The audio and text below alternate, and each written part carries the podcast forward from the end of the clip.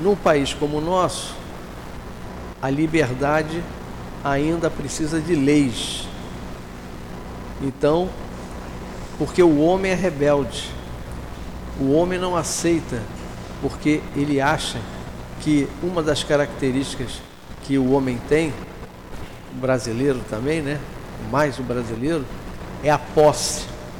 Minha mesa, meu carro, minha mulher.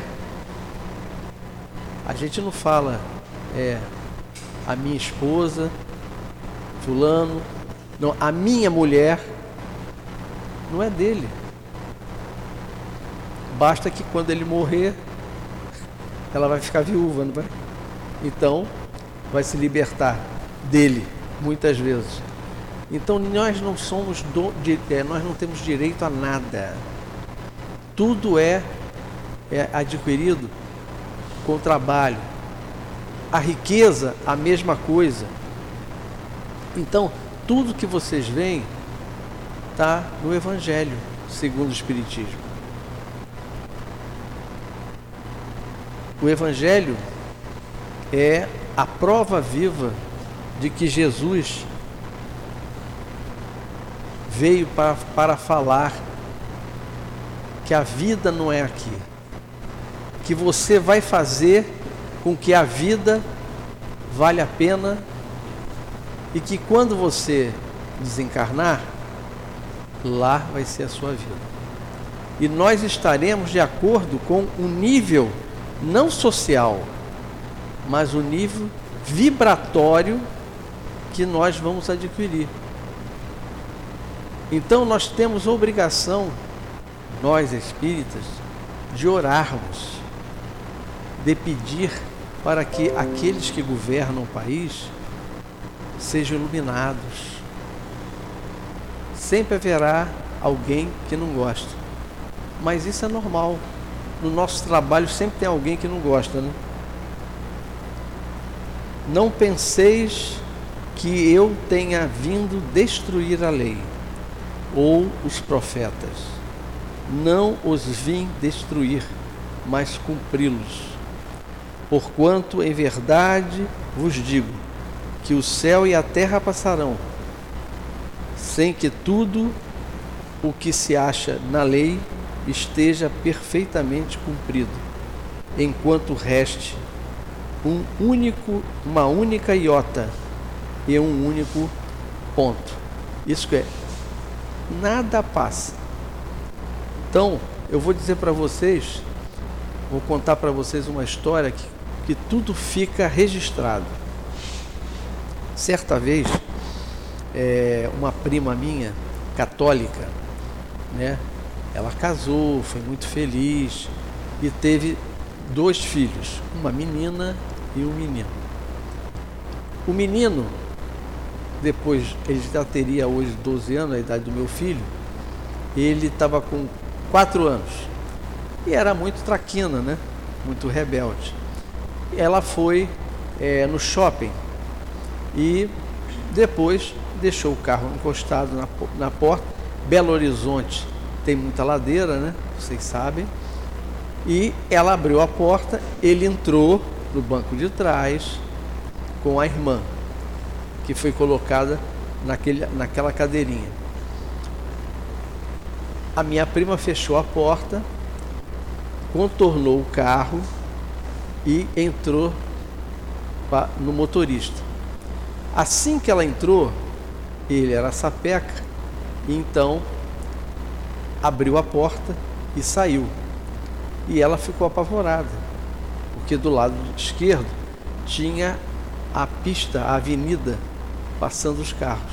Então ela ficou apavorada e ele correu rindo e brincando e ficou na frente do, do carro, que estava parado. E ela saiu do carro desesperada, mas esqueceu de frear o carro. Então quando ela saiu, porque estava na ladeira, havia um carro na frente e ele ficou no espaço. E aí o carro apertou ele.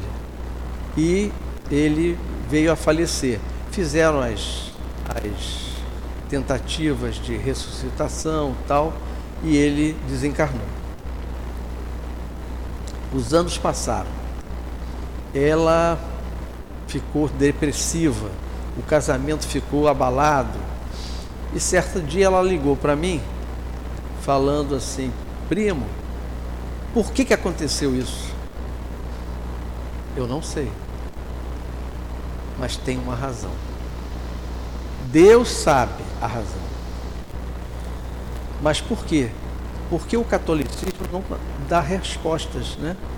Então, eu disse para ela assim: Fulano, fica tranquilo, uma hora você vai saber a resposta. E aí, o tempo passou, eu fui apanhar a minha esposa na Barra da Tijuca é, e o meu filho estava comigo e eu estava dirigindo o carro e ao mesmo tempo, não sei porquê, me deu a ideia de orar por ele, o menino. De repente, fui orando e fui dirigindo. Estava na reta, na, na linha amarela.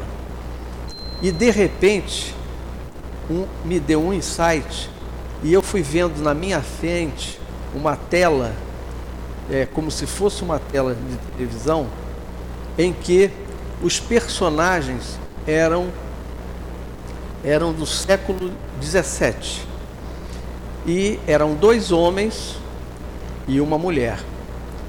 Essa mulher estava sendo disputada por esses dois homens é, e um deles se ajoelhou, né, e pediu a pediu em casamento. Ela é, ficou constrangida e ao mesmo tempo é, disse para ele que não aceitava o pedido dele de casamento, porque ela já tinha aceito o pedido do outro em casamento. E que ela abdicava da, daquele, daquele rapaz. Muito bem. Ao mesmo tempo que ela fez isso, ela, ela vamos dizer assim, debochou dele, né? E ele se entristeceu. Ele ficou triste. Ficou depressivo. E dali ele saiu, seguiu a vida dele e morreu. Morreu depressivo. Ela se casou com aquele outro e foram felizes. Muito bem. Tudo isso que eu vi na cena é para contar para vocês que a mulher do século XVII era ela. O homem com que ela se casou era o atual marido dela. Vai se repetindo, né? E aquele, aquela pessoa que pediu a ela em casamento em que ela debochou era o filho. Então, eu disse para ela assim: Fulana, olha só, uma iotazinha. Pô, mas quem que faz? Debochei do outro? Só isso. Mas marca, marca no sistema, né? Que você, ó, você feriu alguém, então você tem que ressarcir esse alguém. Aí eu disse para ela assim: ó, você ficou nove meses curtindo o seu filho, não é? Na barriga, os movimentos, você tá, curtiu muito, amando, porque ela não amava aquele, aquela pessoa, mas amava o filho. E depois de nove meses, você curtiu mais quatro anos dele, crescendo, sapeca, e depois ele veio a falecer e foi embora. E deixou o quê? Saudade, não é? É a mesma coisa que ele ele recebeu dela. Agora você vai ter que vivenciar o sofrimento que ele teve. Não é vingança, é para você sentir o que o outro sentiu. Porque a gente tem que se colocar no lugar quando alguém chega que vai que te agride com alguma palavra, você tem que se colocar no lugar do outro. Se eu, se eu falar isso, eu vou ofendê-lo? É que nós somos terráqueos e ainda não estamos preparados para isso. Será que eu vou ofender? Será que eu vou marcar? Hoje está tão difícil, né? Que as pessoas estão agredindo as outras é, só porque olha. Está olhando o quê? Não, você está muito. Você é um cara bonito. E aí você mata. Há pouco tempo eu vivenciei também uma, uma agressão. Porque a gente é testado a cada dia. Quando a gente sai na rua, lá é o teste. Não é dentro da sua casa que você está protegido, você reza.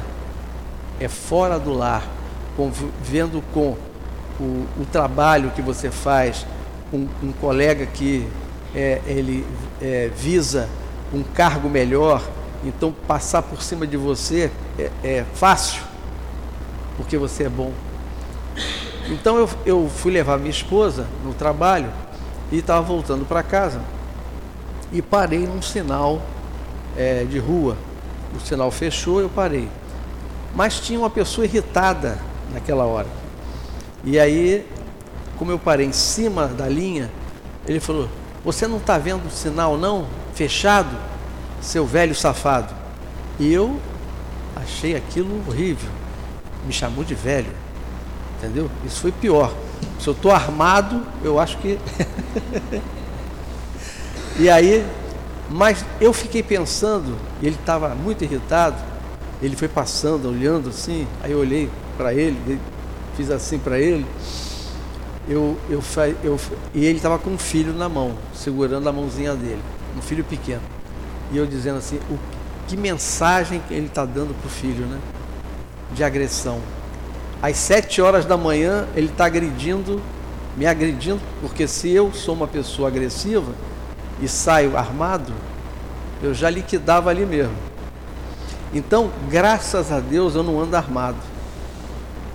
Porque é, a gente pega logo o, o elemento e quer subjugar o outro. Então eu fui testado e fui e, e fui e, e, agradeci a Deus porque eu não reagi. A Joana de Ângeles fala muito isso. Não reaja, haja.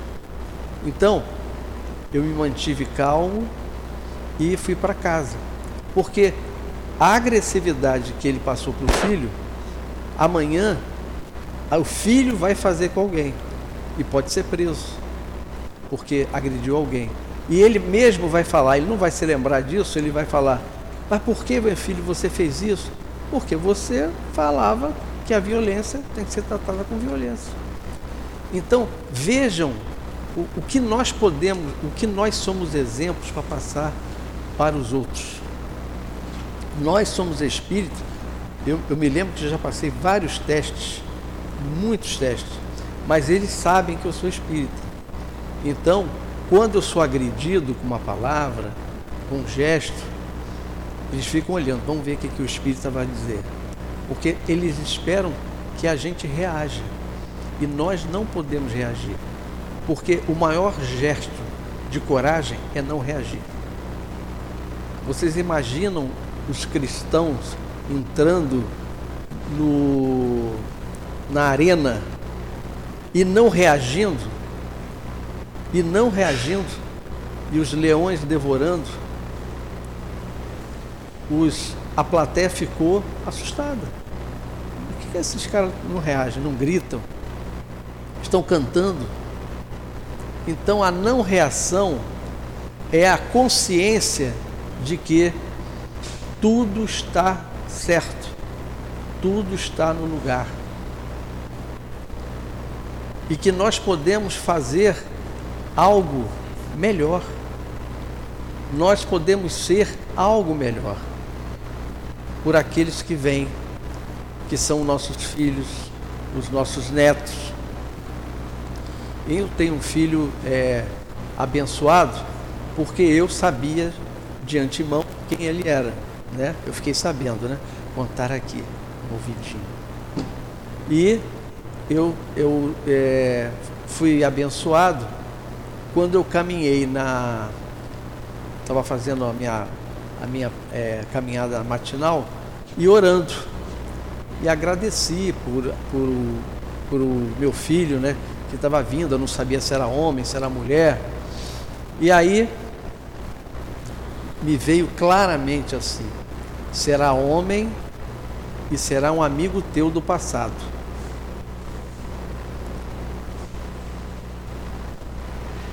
Eu sou chorão, né? Então, ele foi exatamente o que ele disse. Eu depois descobri que ele, ele veio da França, engraçado, né? Que todo mundo vem, de lá para cá. E nós também já viemos da França. E eu falei com ele, eu, eu falei com ele assim, é, um, numa determinada situação, eu toquei no assunto, falei assim, ele viu a França, ele era pequeno, três anos, quatro anos, e viu Paris. E ele falou, ele teve um insight e falou, e a França, Paris, a Torre Eiffel, ele não sabia disso, ele era quatro, tinha três anos. E eu disse para a minha esposa, pisquei o olho para ela, disse assim: Você veio de lá, né? Eu não, pai. Nós. Você veio primeiro. Graças a Deus. Aí depois as coisas foram acontecendo e mais provas da reencarnação foram vindo. Uma vez levando ele para fazer pipi, ele fazendo pipi tudo escuro, de madrugada. Não sai daí não, hein? Fica aí. Aí eu fiquei. Quando ele acabou, ele olhou assim para mim, apontou o dedo e disse: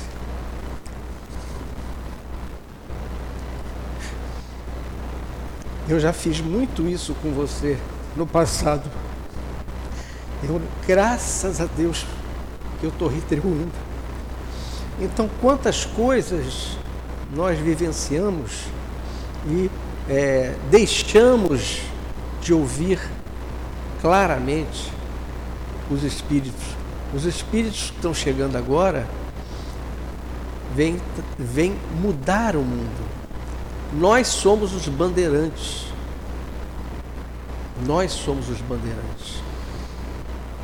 Nós estamos dando a vida a Ele e exemplificando a vida para que eles possam contribuir com o mundo novo.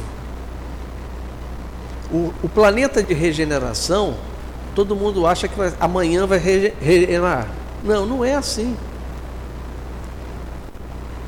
No Evangelho segundo o Espiritismo, segundo o Espiritismo, ele diz claramente, tudo é um processo lento de mudança, mudança do homem. Você tem o seu progresso.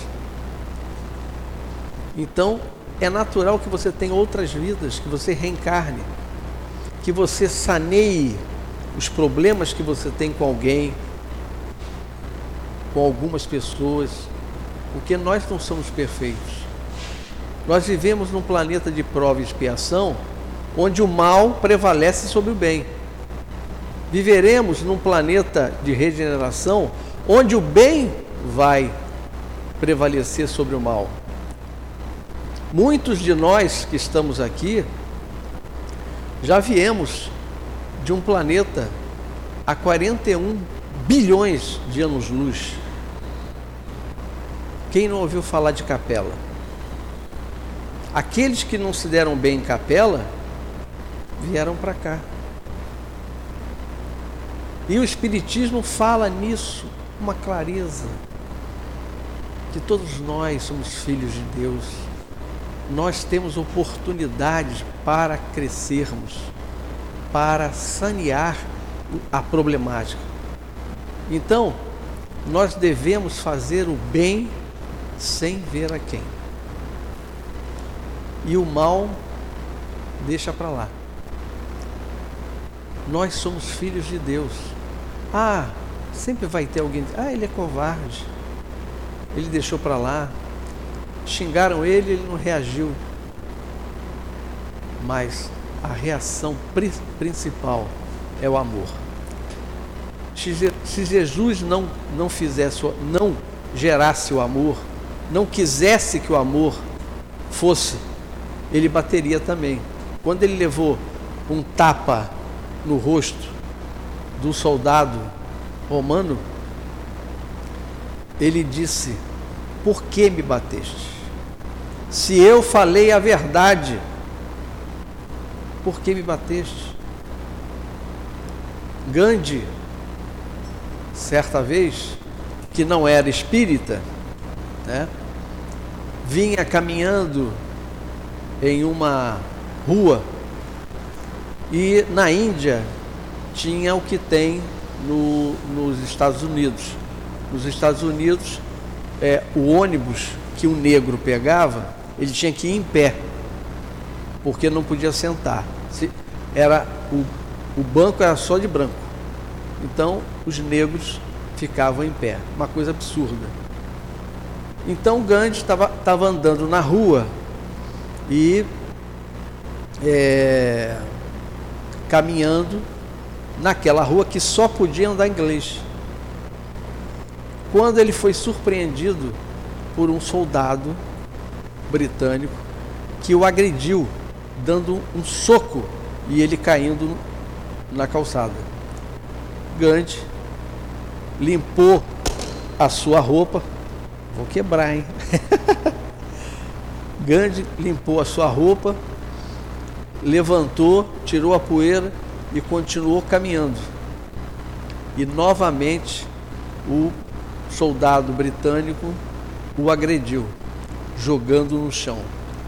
E ele, o soldado britânico, disse assim: Quem é que te ensinou a ser covarde? Ele pegou, levantou, se limpou e apontou para o peito de, do soldado britânico que tinha um crucifixo. Esse que tu tens no teu peito. E aquilo estava carregado de vibração. E o soldado chorou. Porque não é covardia. Um homem não é covarde por querer apaziguar, por querer a paz. Mas, como estamos ainda em violências, naturalmente nós vamos ver ainda essa. E nós não podemos escapar. Nós temos o, o nosso. É, é, a, a, as nossas situações que podemos vivenciar a qualquer momento. Né? A gente pode sair daqui, falar tudo bonitinho, bater com um carro e morrer porque um cara estava bêbado. Porque um, um cara fez isso, fez aquilo. Porque você xingou o carro, ele me fechou e saltou e me matou. Então todos nós somos desse grupo seleto de regeneração. Busquemos, pois, seguir o Evangelho. Mas seguir mesmo, porque Gandhi, ele é um exemplo dentro da passividade.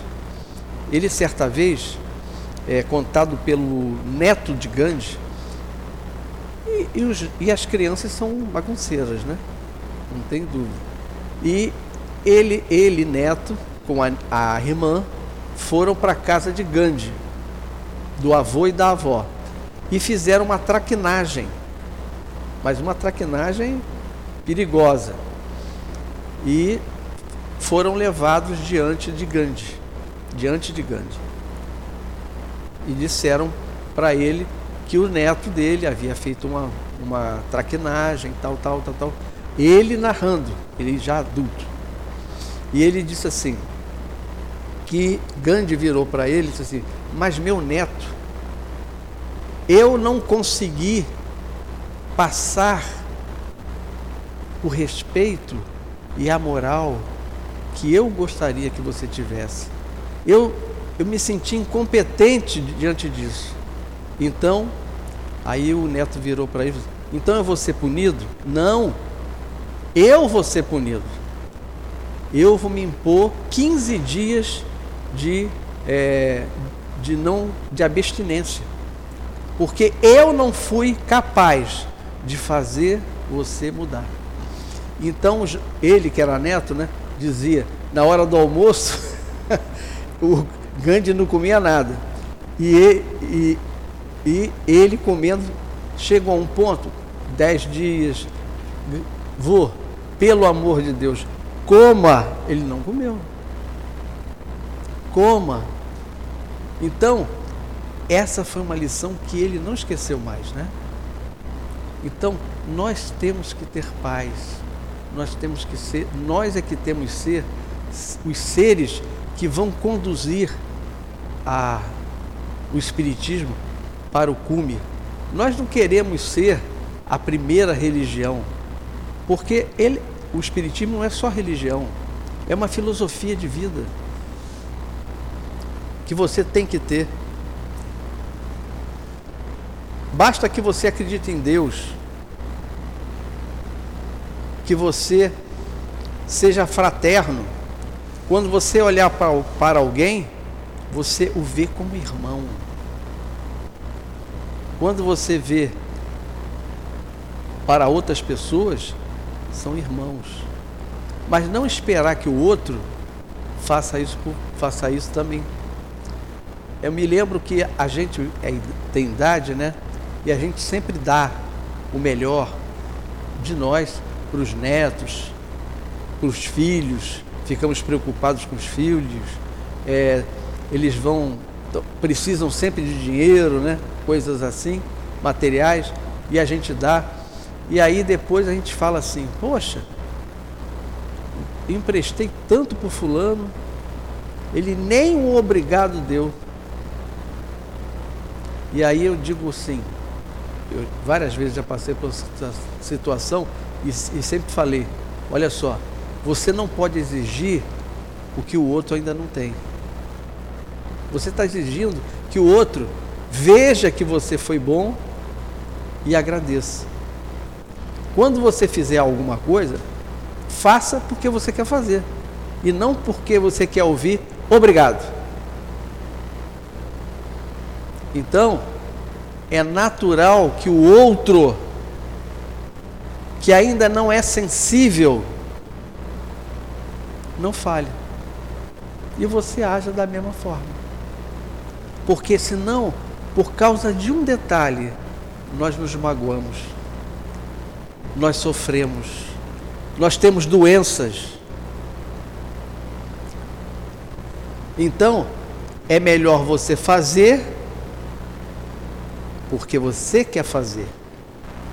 O meu filho, eu sempre digo para ele assim: Filho, eu te amo, hein? Ele me chama de velho, né? Porque eu sou velho, eu sou pai avô. Então, é, ele fala assim: Velho, eu também te amo. E aí, nós sempre trocamos isso. Sempre falamos.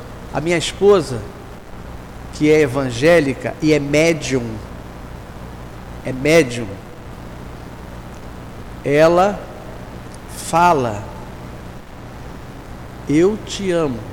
E eu digo sempre que quando você tem alguma, algum risco com alguma pessoa, que você também tem afinidade por ela, você deve abraçar um dia que você vê, oh, como é que você está, tal.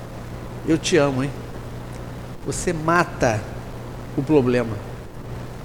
Então, o Evangelho vem dizer que a gente tem que ser bom, pacífico, há 159 anos. O Evangelho fala. Há 159 anos nós ouvimos. Há, cento, há 2021 anos nós ouvimos dizer, Jesus dizer, ama o teu próximo. E você ama? Ama teu próximo. Olha, mas é muito melhor amar o seu inimigo. Aí que complica, né? Aí complica. E como amar o seu inimigo? Se você não ama agora, pelo menos compreenda que ele está desequilibrado. Para que amanhã você venha novamente com ele, sem vínculo com ele Porque a pior coisa é a gente vir com vínculo com pessoas. O fulano vem porque eu matei ele, eu fui o algoz dele. Vocês imaginam? Né? São crianças, aí depois crescem, são perseguidos, são perseguidores. Sempre na família tem complicados, né? Toda família tem seu complicado. É a sogra, o sogro, né? A mãe, o pai, o tio, a tia. Se você relevar final de semana, um domingo, vamos reunir pessoal, vai ouvir aquelas piadinhas chatas, mas releva. Porque aquilo que você quer está tá trazendo paz. Fulano, alô? Quem é? Sou eu, seu irmão. Mas você, há 40 anos que nós não nos falamos, pois é, eu estou ligando para falar com você. Vamos deixar de bobagem, daquela besteira tal, besterol todo, porque nós brigamos e você é, não me permitiu ver o crescimento do meu primo, do meu sobrinho.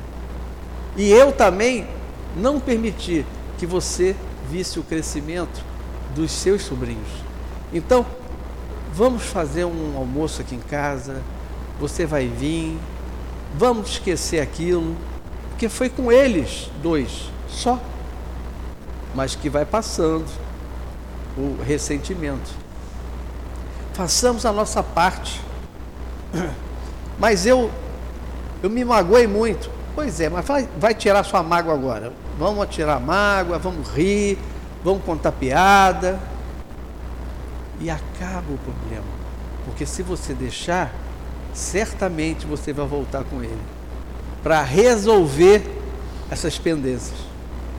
Então, o Evangelho segundo o Espiritismo, ele nos dá essa visão ampliada de que somos seres imperfeitos, tanto quanto os outros.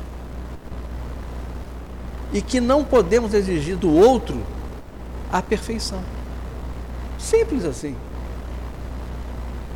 Porque ninguém está perfeito. Somos todos seres em crescimento. Nós não estamos no mesmo nível. Cada um de vocês está num patamar de progresso. E a doutrina espírita fala isso. Então façamos melhor. Sejamos melhor. Hoje eu quero ser mais paciente do que ontem. Hoje eu quero ser mais tolerante do que ontem. Hoje eu quero ser mais fraterno do que ontem. Porque só quem pratica a lei do amor ama e compreende. A minha mulher diz assim, a minha mulher, a minha mulher, ela diz assim, é, você já está com uma escala evolutiva muito melhor do que a minha, porque a minha vontade é pegar, né? Como acontece. Eu falei, calma, e ela aprendeu muito comigo. Diante das situações, calma. Eu me lembro muito do Chico Xavier, que ele ficou desesperado, deprimido, né? Estava triste. Aí Bezerra apareceu para ele. O que foi, Chico? Ah, as injustiças que fazem comigo, eu não mereço isso tal. Vai até Maria, Bezerra, pede para que ela me dê uma palavra de consolo. A mãe de Jesus deve ter alguma palavra de consolo. Ah, tá bom, então eu vou.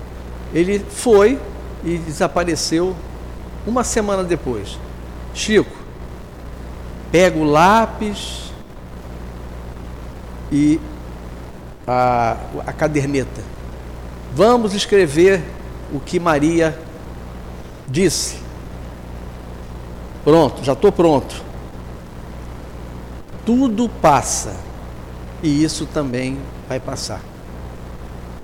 Então, eu agradeço essa, essa doutrina maravilhosa por ter me é, consolado nas horas difíceis, por ter compreendido o incompreendido. Então, eu aproveito para dizer, Senhor, muito obrigado. Muito obrigado, Senhor, por tudo que tenho e por tudo que sou. Mas acima de tudo, mestre, obrigado pelo teu amor. Amor que é de pai, de amigo, de irmão. Muito obrigado, Senhor, pelo meu lar. Eu tenho um lar, uma cama e um cobertor que me aquecem. Mas tantas pessoas estão dormindo ao relento. Muito obrigado, Pai, pela minha família. Que famíliazinha complicada que o Senhor me deu, hein? Mas eu sei que esta é a melhor família que eu deveria ter e não a que eu gostaria de ter. Muito obrigado também, mestre, pelos meus amigos, amigos que me dão a mão quando eu caio, que me levantam, que me dão um ombro para chorar. Eu tenho amigos, mas há tantas pessoas no mundo que não têm amigos, porque nunca foram solidários. É por isso que hoje estão solitários muito obrigado também, mestre, pelo meu trabalho. Eu tenho um trabalho, eu posso levar o pão para casa, mas milhões de pessoas morrem de fome neste momento. Muito obrigado também por aqueles que são que me perseguem, que me humilham, porque a estes eu agradeço por me manterem na retidão do caminho. Mas se eu nada disso tivesse, se eu não tivesse um lar, uma família, amigos para abraçar, ou um trabalho para realizar, mesmo assim, mestre, eu jamais blasfemaria, porque eu tenho a Ti. Que vocês possam refletir e possam seguir em frente. Seguir em frente. Não com ódio, mas com amor no coração. Muita paz.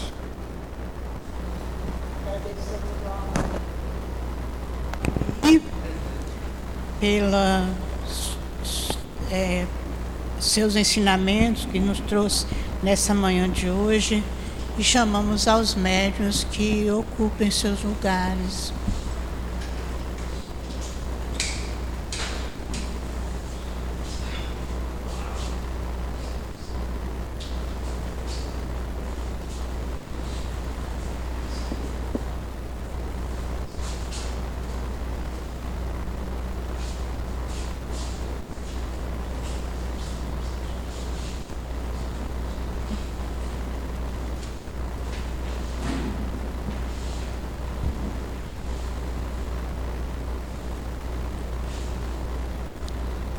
Senhor Jesus, Mestre amoroso e bom, eis que é chegado o momento do passe, Senhor, e te voltamos para ti, pedir mais uma vez que nos abençoe, abençoando cada médio, que eles possam, Senhor, doar suas melhores energias, que os amigos espirituais, o guia espiritual de cada um, possa ajudá-lo Fica conosco, Senhor. Que assim seja, graças a Deus. A emoção que, por vezes, tomou conta do nosso palestrante. É são daquele que tem e Deus em seu pensamento. Porque, como disse Jesus, meu reino não é deste mundo. Quando Jesus foi colocado à presença de Pôncio Pilatos para o seu julgamento, Jesus jamais disse que ele era um rei ou que o reino dele pertencia àquele mundo.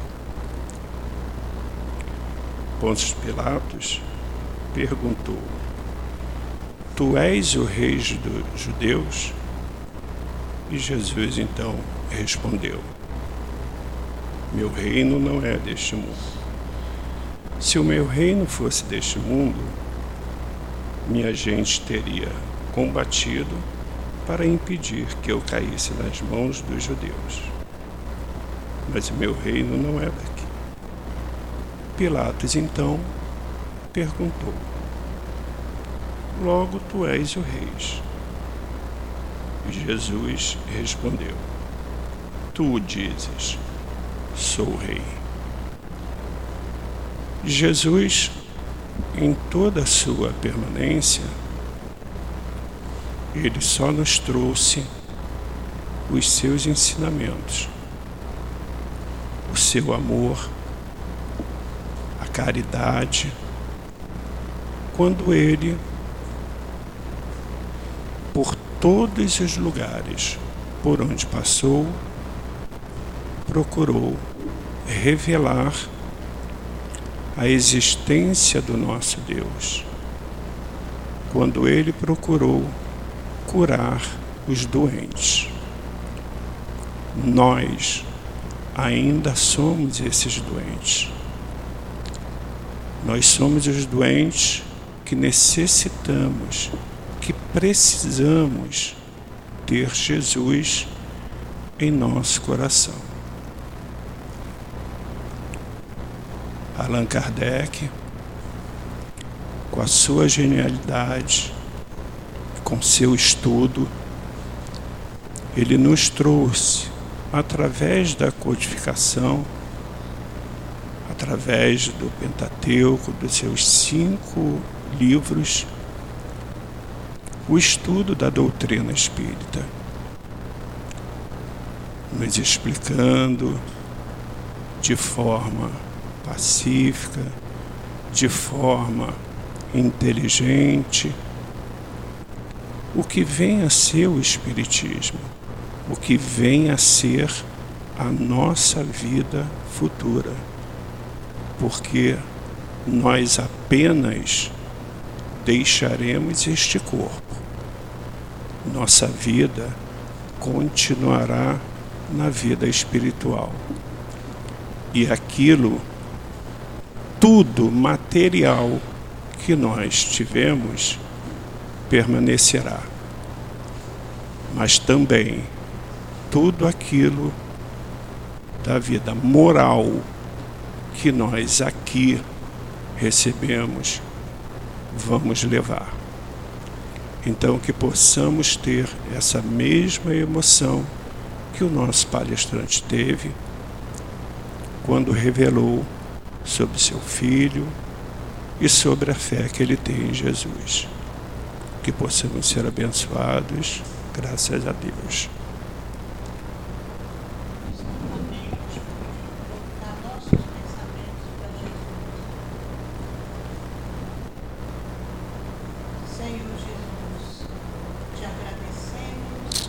por tudo de bom que recebemos nesta manhã de hoje, nesta casa de amor que tanto nos acolhe e tantos benefícios nos traz. Agradecemos a Deus, agradecemos aos amigos espirituais, aos diretores da nossa casa, o nosso obrigado e o nosso carinho. Agradecemos e te pedimos, Senhor, leve-nos para casa sob a tua proteção, sob o teu amparo. Que seja em nome de Deus em teu nome, Jesus, em nome do altivo e da diretoria espiritual da nossa casa, que possamos dar por encerrado a nossa reunião da manhã de hoje. Graças a Deus.